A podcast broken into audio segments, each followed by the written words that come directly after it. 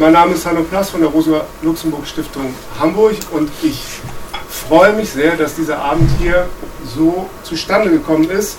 Und zwar in einer wirklich tollen Kooperation mit dem Forschungsnetzwerk Sicherheit und Polizei, ähm, der Braun-Weißen Hilfe und dem Café Libertad. Alles super, alles gut, gerne wieder. Das fand ich äh, richtig klasse. Ähm, es ist ein großes Podium, wie ihr seht, also sogar mit äh, Anwesenden, äh, mit physisch Anwesenden und virtuell Anwesenden in anderen Teilen Deutschlands verbleibenden Kolleginnen und Kollegen und ausgewiesenen Experten zu dem gesamten Themenbereich künstliche Intelligenz und äh, Sicherheitspolitik und Polizei und so weiter und so fort. Ähm, Katharina Schipkowski, die äh, bei der Taz Nord Redakteurin ist, hat sich bereit gefunden, das äh, Podium zu moderieren. Vielen Dank dafür, Katharina, und auch schön, dass du da bist. Und die weitere Vorstellung darf ich in ihre Hände legen. Was ich uns allen wünsche, sind ja nicht nur immer, was ich meinte, diese kollektiven Bildungsprozesse, irgendwie schlauer hier rauszugehen, als man reingegangen ist, ähm, sondern auch eine produktive gemeinsame Diskussion am Thema entlang ähm, dieser äh, Überwachung des öffentlichen Raums über künstliche Intelligenz. Dankeschön und schönen Abend. Ähm, ja, sollen wir das mit Mikrofon machen? Ja, ne? Ja, ist besser. Okay, ähm, ja, herzlich willkommen auch von mir. Schön, dass so viele Leute gekommen sind. Ähm, wir befinden uns ja hier keine zehn Minuten entfernt vom Hansaplatz, wo derzeit ein Experiment der Polizei Hamburg läuft.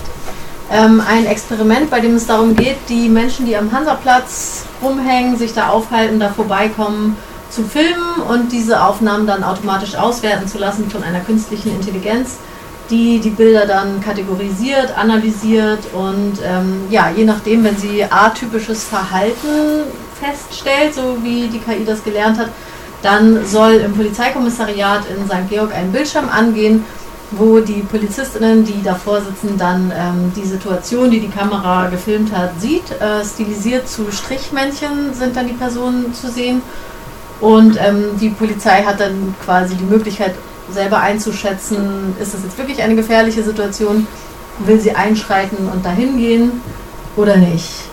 Ähm, das Ganze ist ein Testlauf, der drei Monate gehen soll, so war es jedenfalls mal angekündigt. Und das ist eigentlich auch schon alles, was die Öffentlichkeit über dieses Polizeiexperiment weiß. Wobei wir hier heute Abend wahrscheinlich noch mehr erfahren werden. Dafür sind wir jedenfalls da. Und dafür möchte ich euch meine Gäste vorstellen. Ähm, das ist Matthias Marx, ähm, einer der Sprecher der größten europäischen Hackervereinigung, des Chaos Computer Club, ähm, der sich privat und beruflich mit IT-Sicherheit und biometrischer Überwachung beschäftigt. Hier neben mir sitzt Gudrun Greb, die Chefin des Ragazza, einer Einrichtung der ähm, Drogenhilfe für konsumierende Sexarbeiterinnen in St. Georg. Und Gudrun Greb ist ähm, ja, damit sehr gut im Viertel vernetzt und auch ziemlich direkt von der Überwachung am Hansaplatz betroffen. Nathalie Meyer ist äh, Mitarbeiterin der Hamburger Linksfraktion und dort zuständig für Innenpolitik, Justizpolitik und Grundrechte. Und ja, das, was wir über die Überwachung am Hansaplatz wissen, haben wir zu einem beachtlichen Teil ihr zu verdanken, weil sie an mehreren parlamentarischen Anfragen zum Thema mitgearbeitet hat. Und ähm, zugeschaltet aus Berlin ist uns Peter Ulrich, Soziologe und Kulturwissenschaftler im Institut für Protest- und Bewegungsforschung sowie an der TU Berlin. Er war Sprecher des wissenschaftlichen Arbeitskreises Soziale Bewegung und Polizei, die diese Veranstaltung hier ja auch angestoßen hat, und ist Teil des Surveillance-Netzwerks zu Überwachung, Technologie und Gesellschaft. Ähm, ja, los geht's. Matthias Marx, die Technologie am Hansaplatz dürfte den meisten hier Anwesenden ja jetzt nicht so im Detail bekannt sein. Äh, worüber reden wir da genau? Was ist das für ein System? Was soll es und was kann es? Ich werde versuchen, die Frage zu beantworten. Ich kann nur Teile dieser Frage beantworten. Ähm, ich wüsste auch gerne mehr, als ich jetzt erzählen kann. Ähm, das, was ich weiß, das, was wir wissen, ähm, beruht überwiegend auf Informationen, die die Polizei selbst zur Verfügung gestellt hat und die Aussagen der Polizei widersprechen sich häufiger. Ähm, das, was passieren soll, ist, dass die Überwachung am Hansaplatz, Sie sagen, datenschutzfreundlicher wird. Ähm, ob das nachher der Fall ist, da können wir später auch noch drüber sprechen. Ähm, die Kameras sind da jetzt schon seit einigen Jahren, zeichnen zwischen 15 und 7 Uhr, glaube ich, oder so, ähm, auf, was dort passiert. Und in einem Pilotprojekt äh, wird jetzt ein KI-System dazugeschaltet. Dieses KI-System übersetzt die Personen, die beobachtet und überwacht werden, in Strichmännchen. Und diese Strichmännchen oder das Verhalten der Strichmännchen soll dann bewertet werden. Und wenn das Verhalten nicht gewünscht, nicht konform ist, äh, dann ja, geht äh, im Kommissariat eine Lampe an äh, oder das Live-Bild wird aufgeschaltet und dann kann eine Polizistin, ein Polizist bewerten, ob da wirklich strafbares Verhalten passiert oder nicht. Die Hamburger Datenschutzbeauftragte sagt ja, er hält es für datenschutzfreundlich. Ähm, würdest du das auch so sehen? Ich sehe das anders. Ähm, zunächst einmal wird nicht weniger gefilmt. Dieses ganze System soll nur dazu führen, dass weniger lange Polizisten vor dem Bildschirm sitzen und die Bilder beobachten. Ähm, das Ganze ist also ein System zur Personalentlastung. Es wird keine Kamera abgeschaltet, es wird nicht weniger aufgezeichnet. So, wenn man sich die Medienberichte der letzten Wochen und Monate anschaut, dann stellt man fest, nirgendwo wird erwähnt, dass weniger aufgezeichnet wird. Das Einzige, was sich ändert, ist, dass nicht ständig eine Person auf die Bildschirme schauen muss. Und damit ist das System nicht datenschutzfreundlicher. Dass Strichmännchen übermittelt werden, könnte man doch denken, ist ganz gut. Das ist ja quasi hautfarbenneutral, genderneutral. Könnte man meinen, ähm, das bringt aber ganz neue Probleme mit sich. Denn äh, zum einen ist da jetzt eine KI, die wir nicht verstehen. Wir verstehen nicht, wie genau die KI entscheidet, ob dort strafbares Verhalten erkannt wird oder nicht.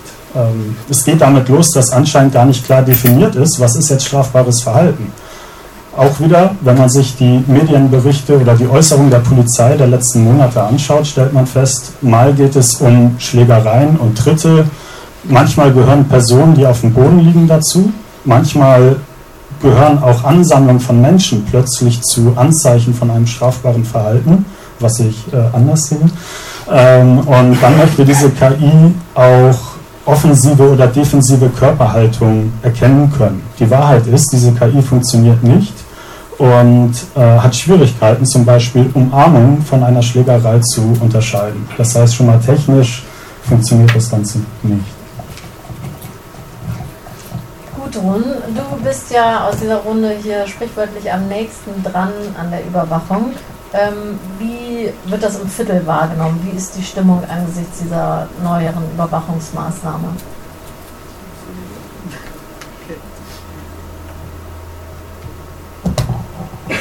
Naja, es ist ein bisschen schwierig für das Viertel zu sprechen. Also auch das Fagazza hat nur einen bestimmten Einblick in das, was das Viertel ist. Aber also was natürlich uns auszeichnet, das ist, dass wir sehr vernetzt sind im, im Stadtteil. Nein, das stimmt auch nicht. Eigentlich um und bei Hansaplatz. Und der, also St. Georg ist ja ein bisschen größeres Viertel. Und wenn man hier immer vom Viertel spricht, wir sprechen ja eigentlich nur von einem relativ kleinen Gebiet, dem Hansaplatz und den umliegenden Straßen. Und äh, die Stimmung ist hier, ich glaube, generell sehr geteilt. Es gibt sehr viele Befürworter und die gibt es schon sehr, sehr lange am Hansaplatz um und bei, die äh, aus Gründen, meiner Meinung nach auch manchmal vorgeschobenen Gründen von Sicherheit, sagen, wir brauchen eine Kameraüberwachung.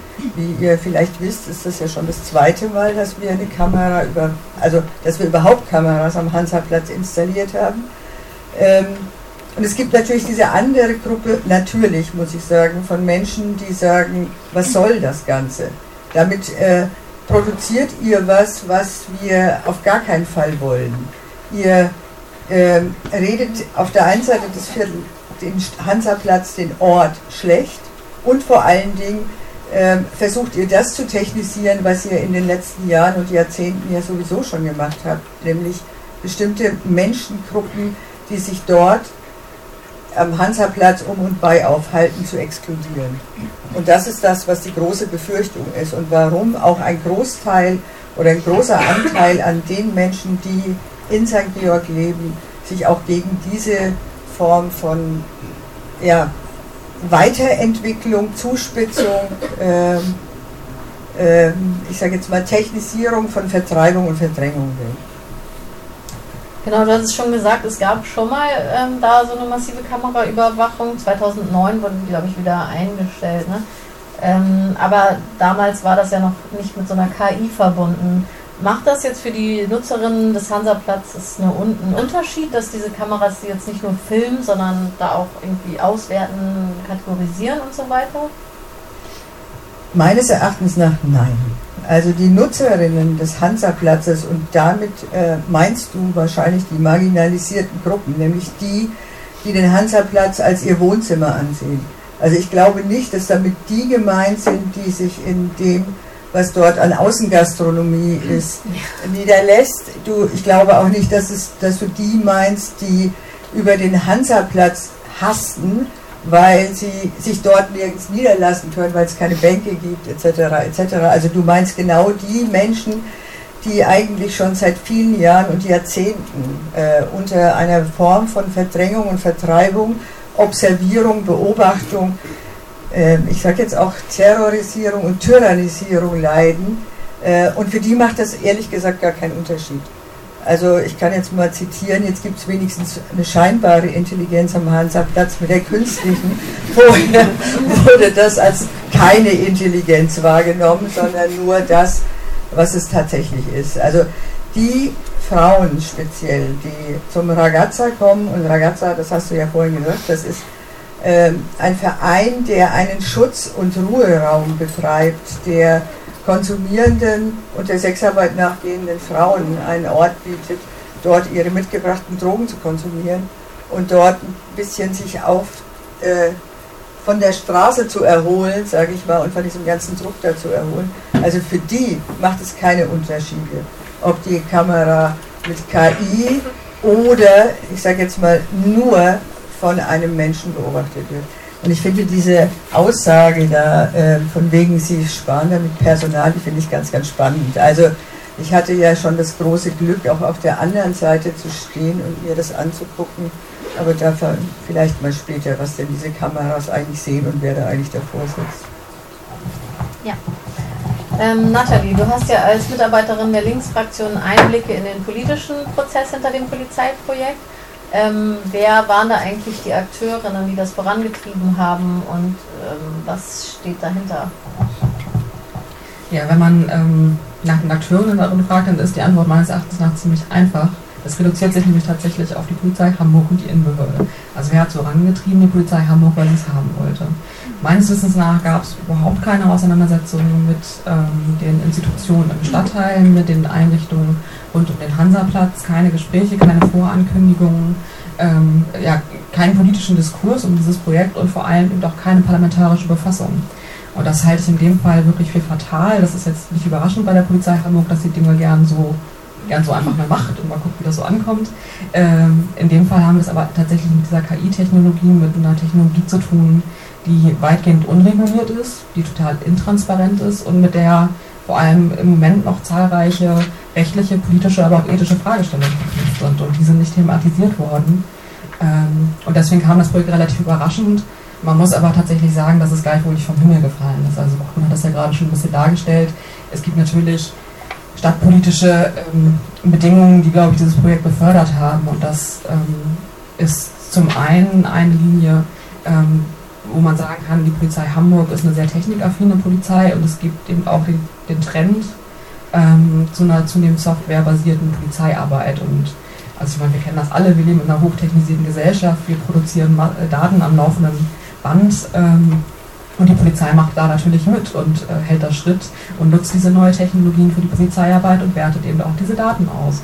Und ähm, da hat die Polizei Hamburg schon zahlreiche Beispiele in der Vergangenheit gehabt. Euch ist sicherlich noch die Kontroverse um die äh, Nutzung der Gesichtserkennungssoftware anlässlich des G20-Gipfels in Erinnerung oder auch die Auseinandersetzung um eine automatisierte Datenanalyse, die jetzt gerade vom Bundesverfassungsgericht gekippt wurde. Also das heißt, wir haben zum einen so einen Trend in der Polizeiarbeit, der sich eben dann auch in so einer KI-Nutzung ähm, manifestiert. Und der zweite Prozess, da kann ich an Gudrun anschließen, ähm, ist eben ja, der Diskurs um eine vermeintliche Unsicherheit des Hauptbahnhofes und des, des Bahnhofsviertels.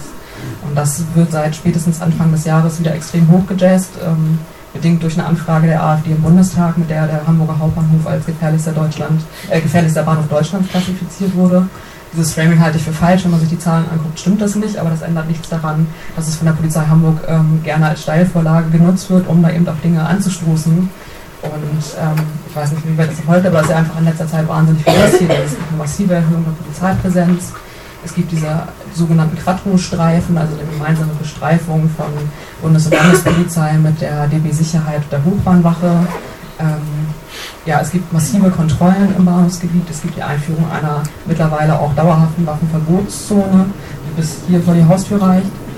Ähm, und es gibt die Forderung nach mehr Videoüberwachung am Hachmannplatz und ähm, es wird gerade eruiert, wie man Alkoholkonsumverbot im Bahnhofsumfeld einführen kann. Ne? Also das heißt, da passieren halt sozusagen auf, auf sicherheitspolitischer Ebene passiert da ganz, ganz viel rund um den Hauptbahnhof. Und vor diesem Hintergrund muss man das Projekt, glaube ich, auch bewerten. Also es ist nicht nur die Einführung der KI, sondern es ist der Ausdruck einer sich erheblich verschärfenden ähm, Sicherheitspolitik, in der eben rein auf ordnungspolitische Maßnahmen auf die Problemlage im Hauptbahnhof reagiert wird. Ähm, Peter, du beschäftigst dich ja schon lange mit Videoüberwachung im öffentlichen Raum. Ähm, auch wenn die Voraussetzungen, je nachdem, wo so ein Projekt realisiert wird, ja ganz andere sind, also am Konnewitzer Kreuz in Leipzig, am ähm, Südkreuz in Berlin oder jetzt eben hier am Hansaplatz, was sind die Parallelen dabei? Was ist so das grundsätzliche Ding immer bei sowas?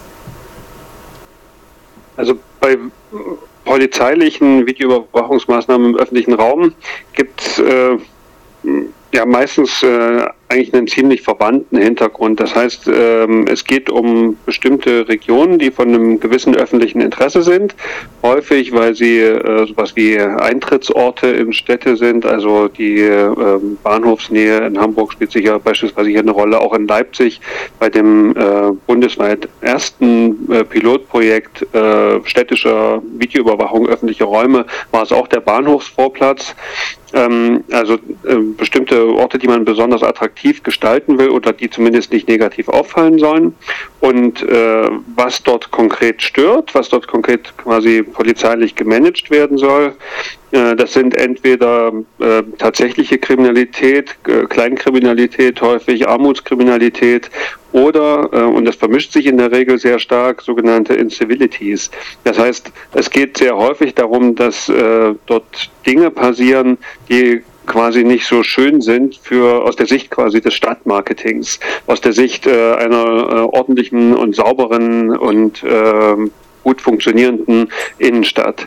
Und äh, das Problem mit äh, den äh, Kameras, die quasi als technische Lösung dafür eingeführt werden, ob nun mit KI oder ohne, im Grunde genommen ist das ja äh, ein relativ ähnlicher Prozess.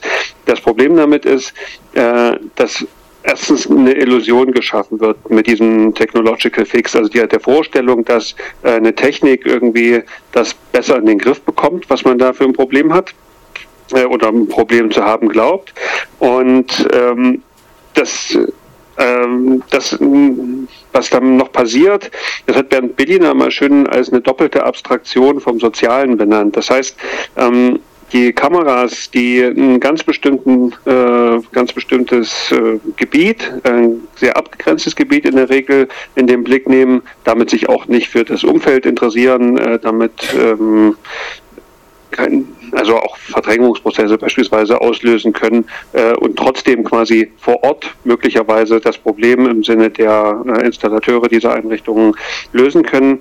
Die abstrahieren einerseits total von jedem konkreten Vorlauf äh, und von jedem Kon Kontext dessen, was da passiert, was am Ende quasi so ein Warnsignal auslöst oder bei der klassischen alten Variante, was halt äh, den Beamten oder die Beamtin am Monitor aufhorchen lässt. Ähm, das heißt, äh, es, es wird, gibt eine Reduktion auf das, was als äh, rechtlich problematisch äh, oder als unordentlich definiert wird. Und zum Zweiten gibt es vor allem eine Abstraktion von dem sozialen Hintergrund.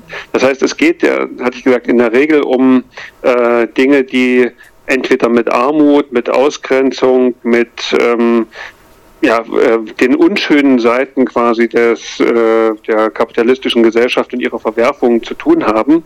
Und das soll gemanagt werden. Und äh, darin besteht auch wiederum eine Reduktion. Also das, äh, man abstrahiert völlig von dem, von dem sozialen äh, Konflikt, der möglicherweise dahinter steht, hinter vielem, was als unschön wahrgenommen wird. Es soll halt nur gemanagt werden. Also wirklich eine sehr ähm, pragmatische Handlung. Wir wollen das Problem nicht loswerden, sondern wir wollen es ähm, nicht hier auf, an diesem Ort haben.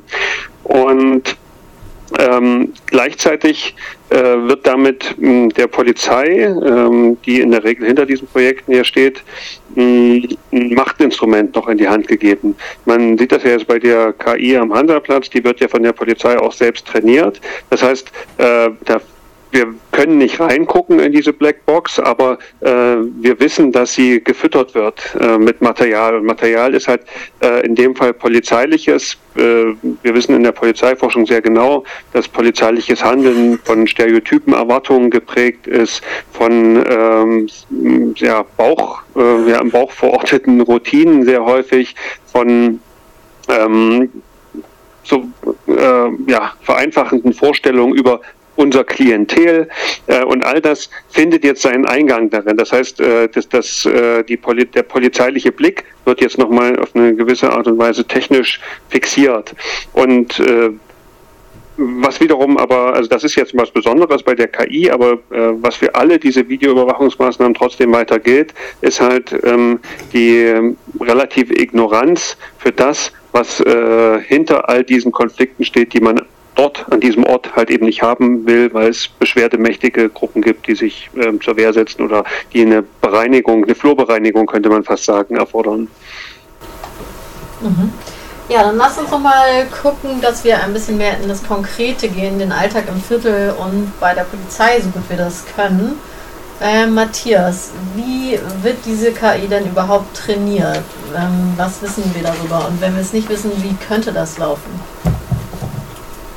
Wir wissen ein bisschen was. Ähm, also die KI soll hier in Hamburg nicht trainiert werden.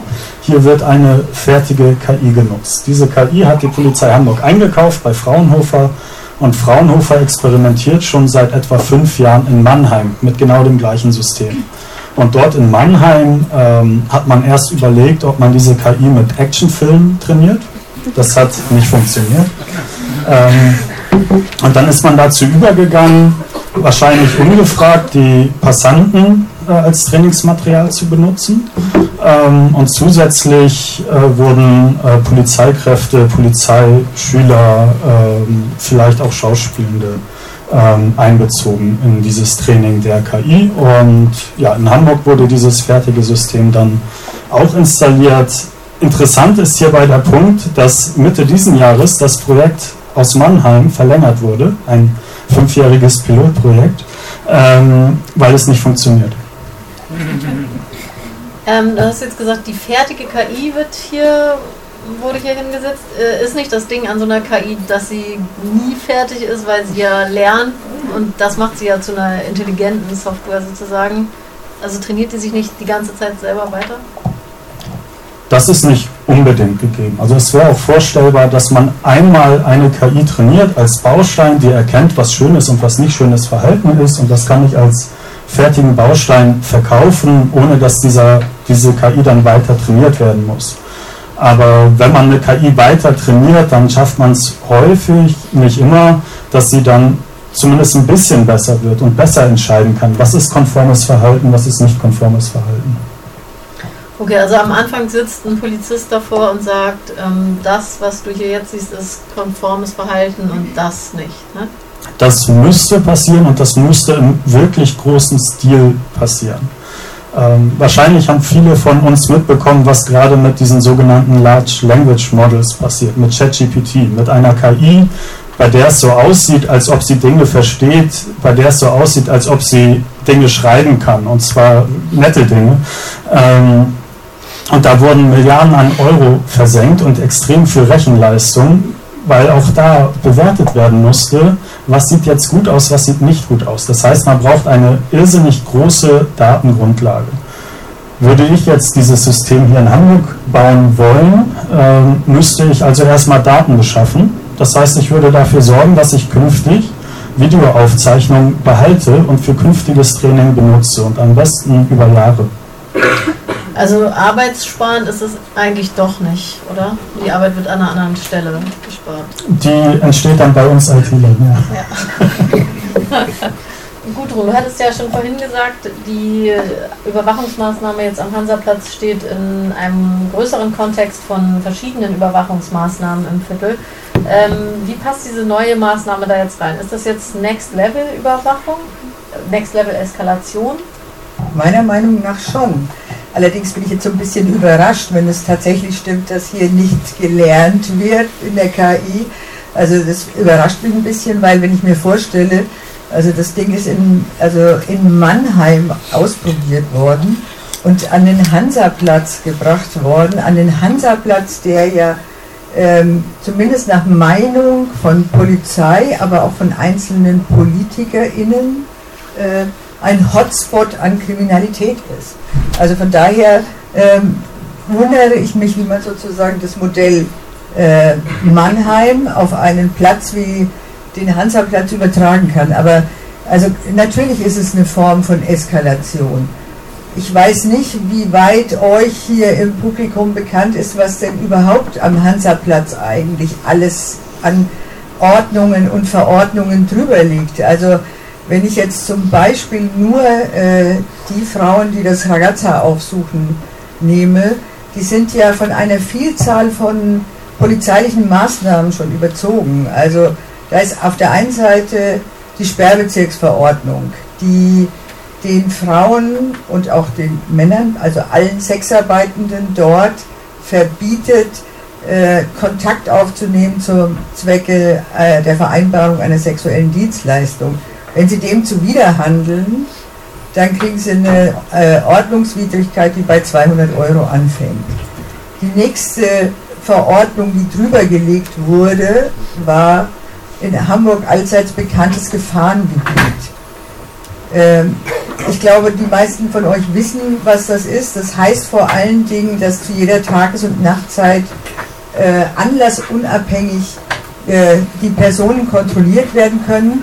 Und da alle äh, unsere Besucherinnen auch vom BTMG, dem Betäubungsmittelgesetz, äh, betroffen sind, haben sie natürlich weder ein Interesse, in diese Kontrollen zu kommen, noch geschweige denn haben sie eine Chance, diesen Kontrollen zu entkommen.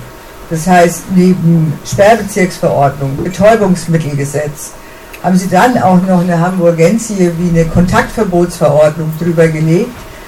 Und die Menschen, die sich im Stadtteil aufhalten, also Kontaktverbotsverordnung soll sozusagen eine Form von freier Bestrafung Leid sein, was genauso auf die Frauen durchschlägt, die dort sexuelle Dienstleistungen anbieten, wie wir es erwartet haben.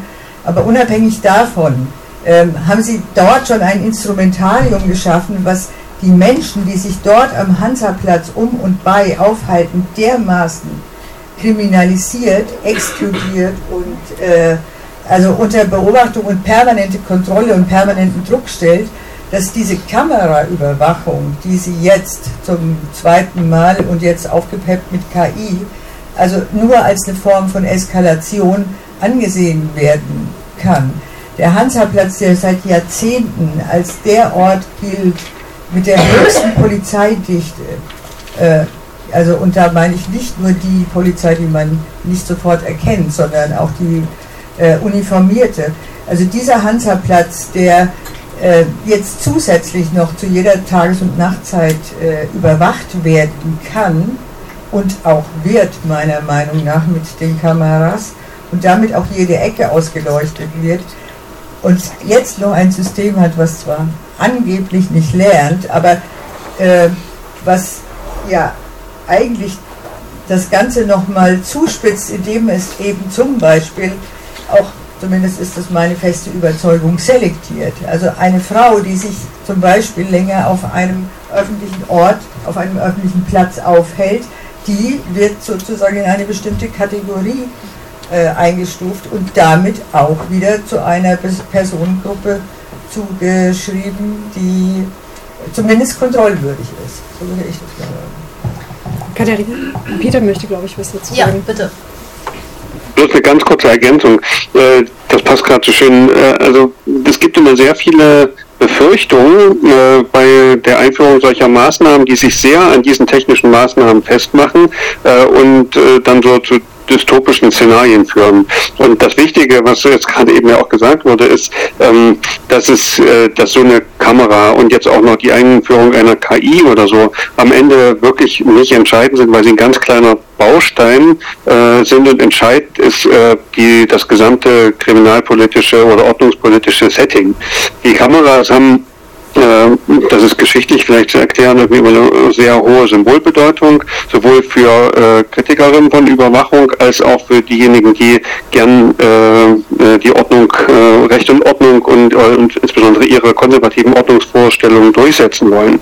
Aber ähm, das, also, dass man das relativieren muss, sieht man insbesondere an der Diffusität der Reaktionen auf solche Videoüberwachungsmaßnahmen. Ne? Also wenn man die ganze Geschichte sich anschaut, gibt es ähm, Maßnahmen, wo Verdrängung stattfindet, es gibt Maßnahmen, wo das gewünschte Verhalten quasi erzeugt wird, es gibt Maßnahmen, wo die überhaupt keine Erfolge hatten. Ähm, es gibt welche, wo Leute sich quasi erst äh, erwartungsgemäßer verhalten haben und dann innerhalb kürzester Zeit daran gewöhnt haben und so weiter. Ganz entscheidend ist, was ist der grundsätzliche kriminalpolitische Linie und wie wird die, also in welchem Kontext findet diese symbolische Maßnahme der Überwachung statt? Also eigentlich ist entscheidend, ähm, was ist die Polizeilinie, wie äh, tolerant oder repressiv, wie zugehend oder äh, verdrängend ist man und so weiter. Da, und also man darf die quasi die die die Kamera als solche, also die sollte man quasi nicht zu hoch hängen, ähm, wenn man quasi äh, und damit quasi den, den den Kontext, in dem sie steht, äh, quasi zu niedrig bewerten und all die anderen Akteure, die dort eine Rolle spielen. Ähm, ja, und wie ist es jetzt konkret am Hansaplatz? Hat sich das Bild dort jetzt verändert? Ist der Platz jetzt leer oder wird der jetzt anders genutzt oder gar nicht mehr? Oder wie sind hier die Folgen? Du meinst jetzt nach der Einführung der KI? Naja, ich meine, wie sind die Folgen? Im Moment äh, ist es auch der Ort, wo eine ungemein, nein, wo eine ungemein hohe Polizeidichte noch sich weiter verdichtet hat. Also das heißt, äh, an einem Freitagnachmittag ist also, glaube ich, kaum eine Gehwegplatte, die nicht von einem Polizisten besetzt ist im Moment. Also der, der Anlass ist die Kontrolle von äh, Menschen, die im Zweifelsfalle pro-palästinensisch demonstrieren könnten, zumindest denen das unterstellt wird. Und ähm, also im Moment ist es so, dass äh, unsere Besucherinnen das Gefühl haben, äh, allgegenwärtig, kontrolliert, observiert und äh, drangsaliert zu werden. Und das gibt immer wieder Phasen, in denen das weniger ist. Es hat sich aber nicht dadurch verändert, dass die äh, Kameras aufgepeppt wurden mit künstlicher Intelligenz. Das für, spielt für die meisten Menschen, die dort sowieso unter dem Dauerfeuer stehen, überhaupt keine Rolle.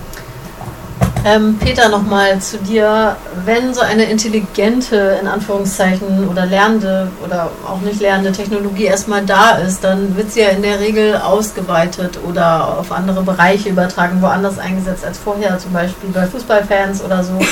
Ähm, wo wird smarte Videoüberwachung bislang eingesetzt und worauf müssen wir uns vor allem jetzt in Zukunft einstellen?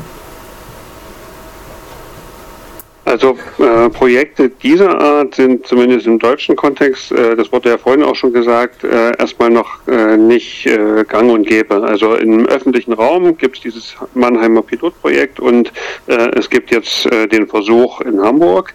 Mm, aber also etwas Schritt für Schritt intelligenter werdende ähm, Systeme, die an die Standard-Videoüberwachung mit Kamera und Monitor äh, angeschlossen werden oder dazwischen geschaltet werden, die werden im Grunde genommen schon seit, äh, also mindestens seit den äh, frühen 2000er Jahren, wahrscheinlich schon seit den 90er Jahren probiert.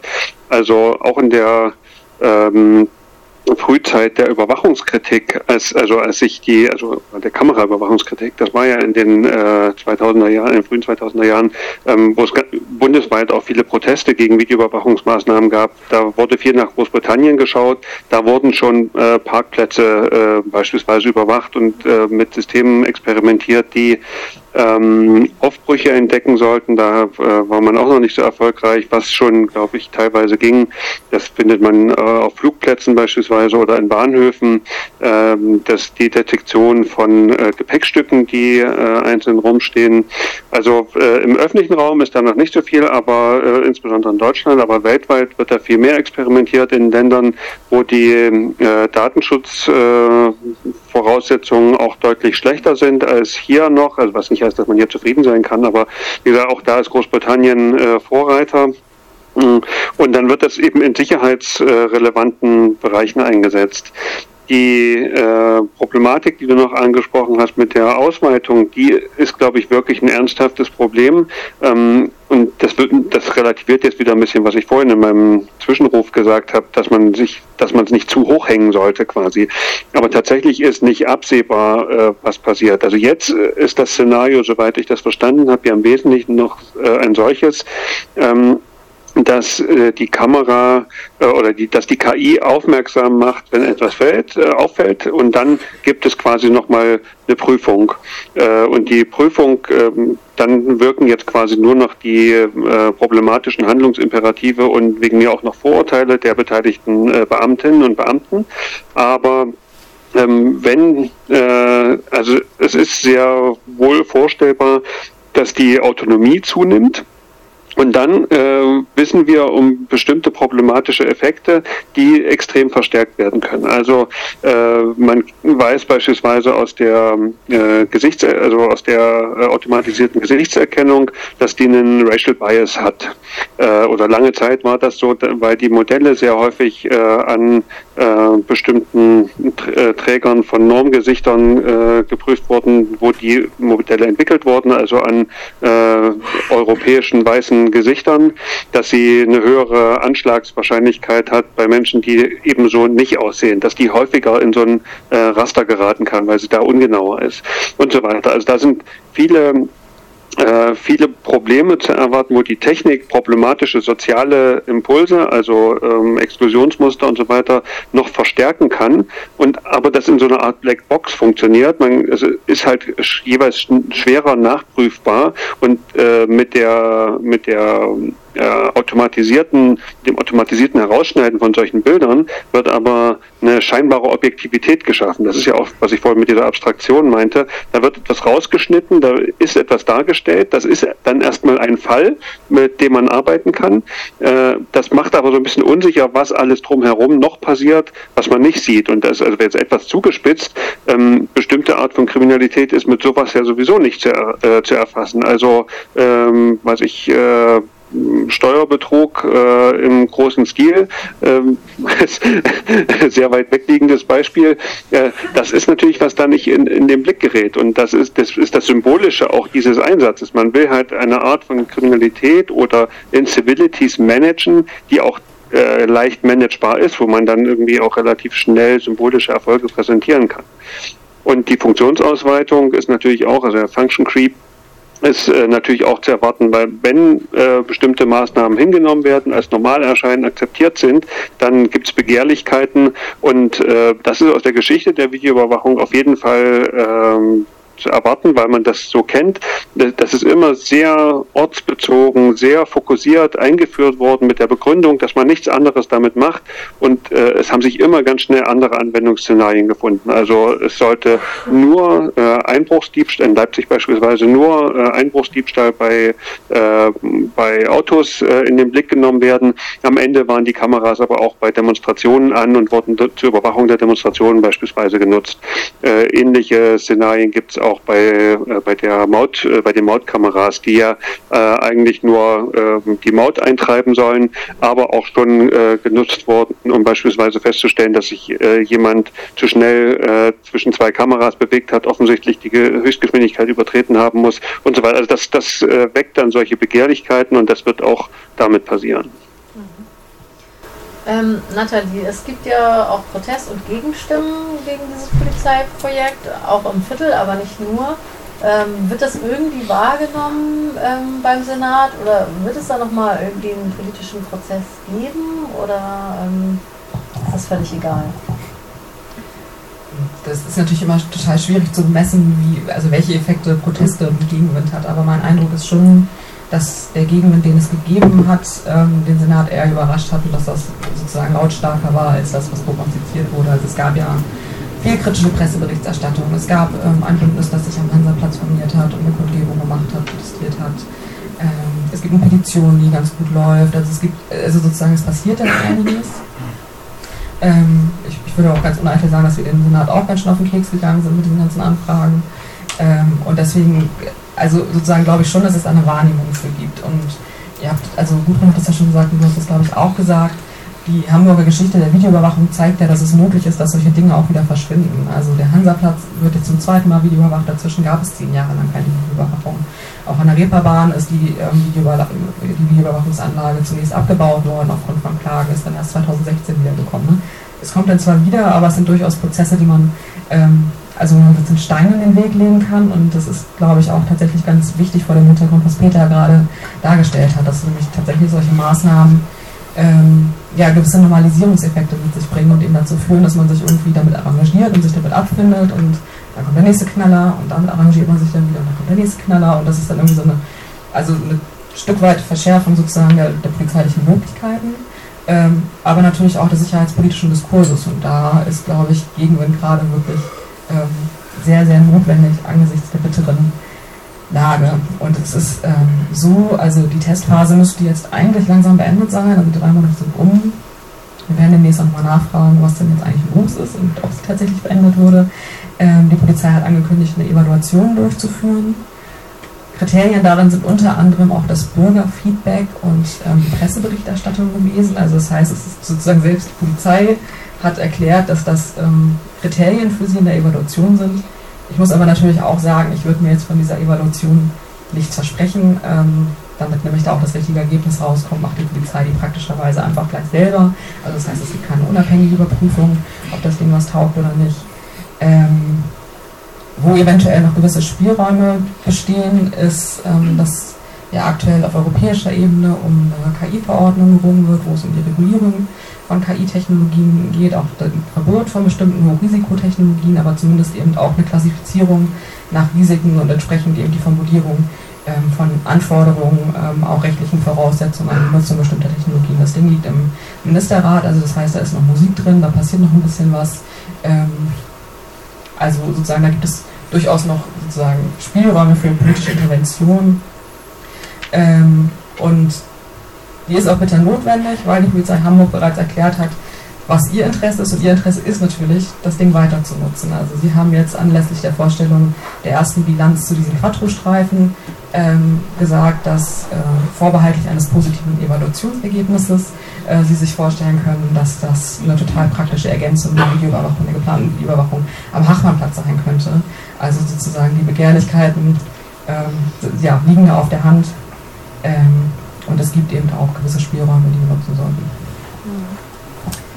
Dann lasst uns zum Abschluss noch mal gucken, ähm, was man vielleicht auch ähm, für eine Antwort darauf formulieren könnte. Also man könnte ja sagen, der Hansaplatz ist jetzt vielleicht auch nicht der Wohlfühlort schlechthin und vielleicht fühlen sich auch viele Leute dort unsicher, vielleicht Flinterpersonen oder äh, Menschen, die sich auf der Straße eher schutzlos fühlen. Ähm, ja, was bräuchte es denn dort vielleicht statt so einer KI? Oder könnte KI vielleicht auch ein Teil einer Lösung sein? Gudrun, was würdest du sagen? Also, ähm, was mich dabei stört, ist also schon mal die Aussage, dass der Hansaplatz im Zweifelsfall ein gefährlicher Ort ist, ob für Flinters oder andere. Also ich habe das auch vorhin schon gehört, Kriminalität managen. Also ähm, die äh, erste Kameraüberwachung dort, die ist ja zurückgenommen worden, unter anderem, weil man gemerkt hat, es hat überhaupt gar keinen Sinn, dort Kameras drauf zu halten. Weil ähm, das, was als äh, Kriminalitäts-Hotspot hochgespielt wurde, ja auch gar keiner war. Und auch bei der zweiten Einführung der Kameras wurden sogenannte Hotspots von Kriminalität identifiziert und einer davon war beispielsweise vor dem Ragazza. Vor dem Ragazza ist ein, ein Schwerpunkt an Kriminalität, also die Kameras leuchten natürlich auch auf unseren Eingang und äh, damit wurde begründet, warum man äh, einen, also diese Gegend überwachen muss. Wenn man sich jetzt das Ragazza den Eingang vorstellt, da kommen jeden Tag Frauen, die illegalisierte Drogen konsumieren. Also das Betäubungsmittelgesetz. Es kommen jeden Tag Frauen, die sexuelle Dienstleistungen anbieten. Also, nach der Definition wird ja die sexuelle Dienstleistung in der Sperrbezirksverordnung von der Ordnungswidrigkeit irgendwann zur Straftat in Hamburg umgewandelt und damit verstößt sie gegen die sexuelle Selbstbestimmung, absurd wie es ist. Aber unabhängig davon kann man damit natürlich einen Hotspot kreieren, wie zum Beispiel dem Ragazza, alles an Kriminalität, also gibt man sozusagen Gründe dafür zu überwachen. Wenn sich also Menschen am Hansaplatz unwohl fühlen, dann ist es natürlich die Frage, warum fühlen sie sich unwohl?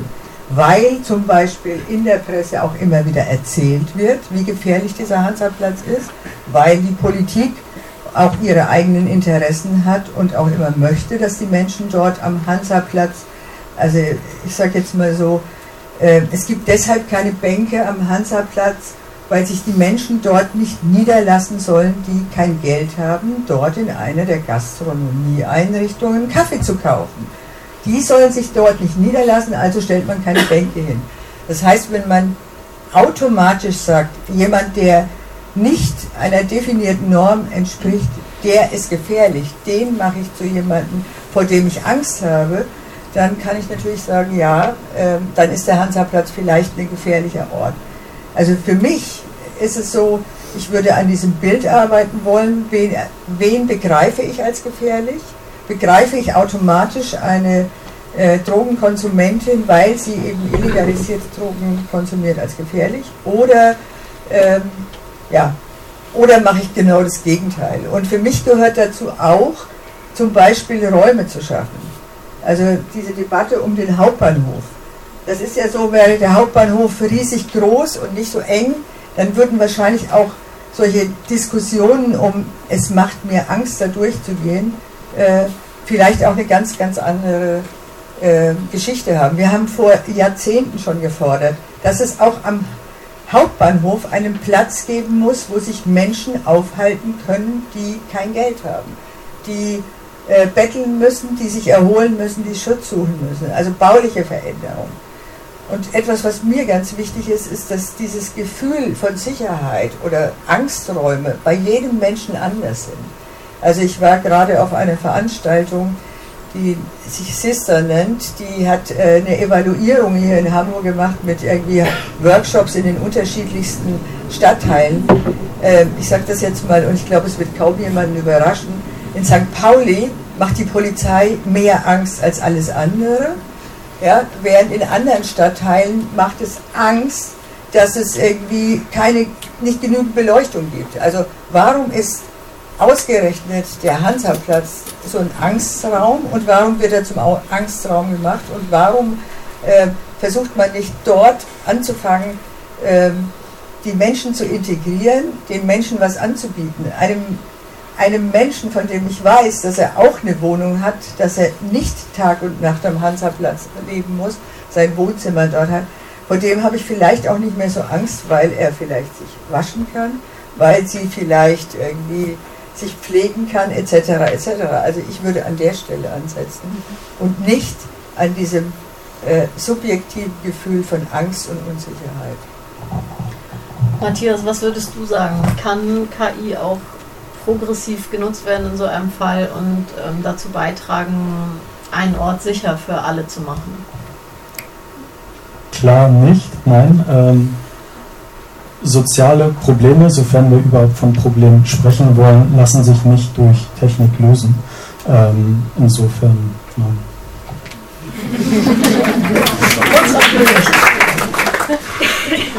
ähm, Peter, was würdest du sagen? Ähm, brauchen wir nicht irgendwas dort für mehr Sicherheit und ähm, fällt der Polizei dann eigentlich nichts anderes ein, als sowas dann zu machen? Oder wollen die das? Und was könnte man dem entgegensetzen? Also ich fühle mich ja hier eigentlich in der Diskussion ein bisschen wie so ein Alien, also als einziger hier so völlig am, am Rande. Das ist ein total befremdliches Gefühl, aber jetzt kann ich eigentlich nur in den Chorus einstimmen, also mit einer ziemlichen Oldschool-Antwort. Äh, also ich kann mir sehr eingeschränkt vielleicht eine positive Nutzung vorstellen. Also ich finde schon, sagen wir so, äh, Szenarien wie ähm, an solange wir in einer Welt leben, in der es, äh, was ich, äh, Bombenanschläge gibt, irgendwie ein, äh, rumliegendes Gepäckstück zu detektieren, äh, dass dann jemand nachgucken kann, ob da was explodieren kann, das ist schon irgendwie nachvollziehbar, das ist schon okay. Aber das ist ja äh, hier nicht das Szenario, sondern äh, es geht tatsächlich darum, dass soziale Probleme ähm, entweder konstruiert werden, ähm, weil Drogenkonsum will man nicht haben, äh, oder dass tatsächlich dahinterstehende Probleme ähm, quasi ignoriert werden durch diese scheinbar technologische äh, Aktivität. Also äh, was steht hinter Drogenkonsum, hinter äh, Straßenprostitution unter widrigen Bedingungen und so weiter. Da sind natürlich Armut, Ausgrenzung, repressive Drogenpolitik und so weiter. Und ähm, mit, einer, äh, mit Kameras und KI und so weiter dagegen anzurücken. Das ist dasselbe Mindset, was bei den G20-Protesten in Hamburg dafür gesorgt hat, dass 32 Wasserwerfer da waren und äh, 30.000 Polizistinnen, die schwer bewaffnet waren und so weiter.